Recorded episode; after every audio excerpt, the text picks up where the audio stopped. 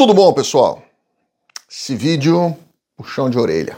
E são coisas que me deixam muito, muito, muito decepcionado, muito bravo, e principalmente por ser brasileiro, eu sei o quanto isso acaba queimando a nossa imagem fora. Então eu espero que essas pessoas que estão sugerindo isso eh, não usem os passaportes brasileiros, né? E eu espero também que as autoridades tomem alguma, alguma atitude com relação a isso. Vamos lá, vou contar para vocês uma história que aconteceu é, anteontem e me preocupou bastante, me perturbou bastante, porque assim, a gente sabe o quanto a gente trabalha para tentar informar as pessoas aqui.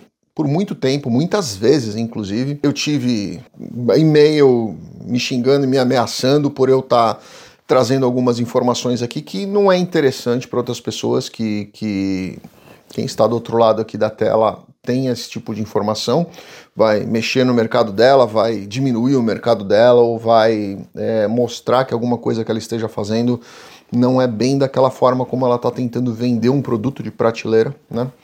E, mas enfim, há muitos anos eu venho tentando trazer informação para as pessoas e mostrar que quando você quer entrar na casa de alguém, a primeira coisa que você tem que fazer é pedir autorização e a segunda coisa é limpar o pé antes de entrar na casa para não trazer a sujeira que você trouxe da sua rua para casa dessa pessoa que está te recebendo de portas abertas, né? Então isso é uma questão de, de caráter, de princípio, de, de, de boa educação, de moral e uma série de coisas, né?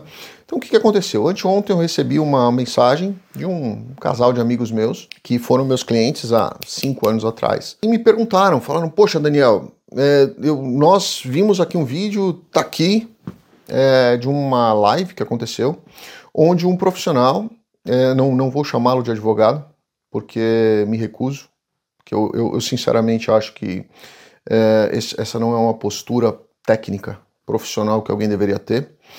É, ele está oferecendo aí, ele, ele chegou para um, dois casais e falou assim: olha, é, você tem cidadania italiana, você tem cidadania espanhola.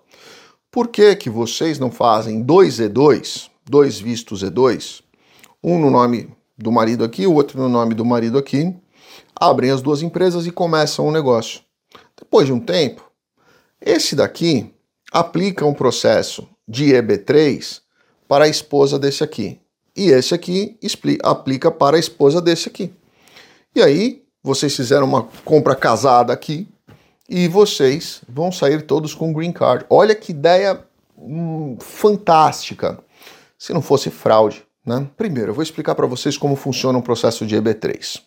E é por isso que eu falo muitas vezes para vocês tomar cuidado com o que vocês é, escutam das pessoas falando. Muitas vezes as pessoas que vendem isso, elas não têm ideia do que estão fazendo, são vendedores, não são advogados, são vendedores, vendedores mesmo, comercial, mesma coisa de vender um peixe, tá? Vai na peixaria, compra um peixe, compra seu visto, é a mesma coisa, é, mesmo, é o mesmo intuito comercial, certo? Com a diferença que na hora você leva o peixe e depois você pode não levar o seu visto e ainda tomar um processo criminal por fraude. Mas vamos lá, vamos, vamos falar isso daí. O EB3, o que, que acontece? Primeiro, a empresa, é, quando ela vai contratar alguém, legalmente, a lei diz isso, né?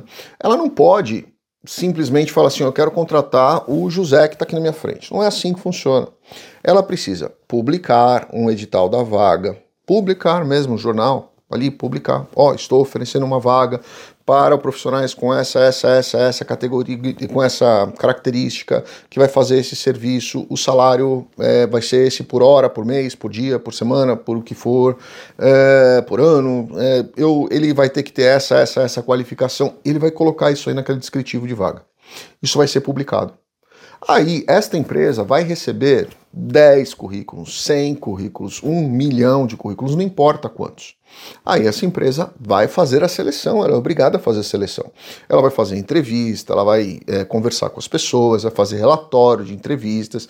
Nós exigimos, quando nós vamos montar um EB3, a gente exige pelo menos 5 a 6 relatórios de entrevista, para mostrar que as entrevistas foram realmente, é, elas, elas aconteceram, né? elas, elas foram reais. E, e quem fez a entrevista assina aquilo ali que ele foi a pessoa que fez a entrevista de cada um daqueles candidatos. Aí vamos dizer, escolheu o Joãozinho. Por que, que você escolheu o Joãozinho? Nós pedimos um relatório. Ó, oh, escolhemos o Joãozinho por causa disso, disso, disso, disso, disso. Essa foi a situação, foi essa a diferença. O Joãozinho é bom por causa disso. Aí nós montamos esse pack e a gente manda pro, pro DOL, pro Department of Labor. Quando você já tem desde o início a má fé da intenção de contratar a Mariazinha e a Joaninha, acabou o processo. Isso já é fraude. E é fraude, na minha concepção, já é fraude desde o primeiro momento onde vocês tiveram a ideia maravilhosa de aplicar 2E2. Muitas vezes, essas duas pessoas que estão aplicando, aplica, aplicando E2, eles vão mudar naturalmente para um EB2, sem precisar fazer fraude, tá? Sem precisar fazer a fraude. A maioria dos nossos clientes de E2, e eu posso trazer aqui dezenas para vocês, fizeram migração para um EB2 e pegaram o green card deles sem fraude, sem criar situação, sem contar mais sujeira que as pessoas estão saindo do Brasil porque não aguentam a sujeira no Brasil, elas querem trazer os porcos para dentro dos Estados Unidos. Eu não entendo por que, que isso acontece. E me decepciona muito quando as pessoas me falam ou me trazem vídeos de profissionais que deveriam fazer o contrário, deveriam ensinar a forma correta de fazer e não ficar arrumando artimanhas, ficar arrumando arapucas, falcatruas para essas pessoas criarem uma expectativa na cabeça delas e assinarem não dois processos, mas quatro, seis, oito, dez. Produto de prateleira. É o peixe sendo vendido na peixaria. Isso é o tipo de profissional que, honestamente, eu digo para vocês que vocês devem fugir, se afastem. Começou com ideia muito mirabolante, ó, faz isso, vem por esse esquema, tem aqui, aí você faz isso, aí você contrata um que vem com o outro que faz esse esquema casado. Foge, isso é profissional que com certeza não sabe o que está fazendo, com certeza absoluta. E segundo, meu pai sempre dizia isso para mim: a única pessoa no mundo responsável por todos os seus atos é você mesmo pode ter certeza absoluta que na hora que der algum problema, for detectada a fraude, esse essa pessoa que indicou o esquema mirabolante para você vai dizer eu não sei de nada. E aí, na hora que a USCIS informar o FBI da fraude que vocês fizeram, informar as autoridades, a polícia, até o ICE, é, da fraude que vocês fizeram, com certeza absoluta só vai ter uma pessoa que vai para cadeia. É você. Então, não façam isso. Pensem nessa estrutura, conversem com um advogado, vejam quem efetivamente conhece daquele processo para poder orientar vocês. Não façam vendas casadas. Principalmente nessa história do EB3, isso já está virando uma febre nos Estados Unidos. Vão fechar EB3. Eu estou alertando. Eu falei lá atrás com relação ao L, estou falando novamente aqui para vocês com EB3. A gente tem visto tanta falcatrua em vistos EB3 que essa possibilidade, que é uma excelente possibilidade para as pessoas, vai acabar tendo porta fechada por causa de falcatruas. Isso me perturba muito, porque, primeiro, é, é o nosso trabalho. Né? Cada vez que fecham uma porta, é, não fecham para mim, fecham para todo o mercado, fecham para vocês, fecham para a gente. A gente acaba deixando de poder atender clientes e uma série de outros desdobramentos que vêm em cima disso. Né? Sem falar na questão de que isso queima ainda mais o nome do brasileiro imigrante dentro dos Estados Unidos. Então, quando vocês virem uma coisa dessa, se afastem. Toquem a vida de vocês, não se envolvam com isso.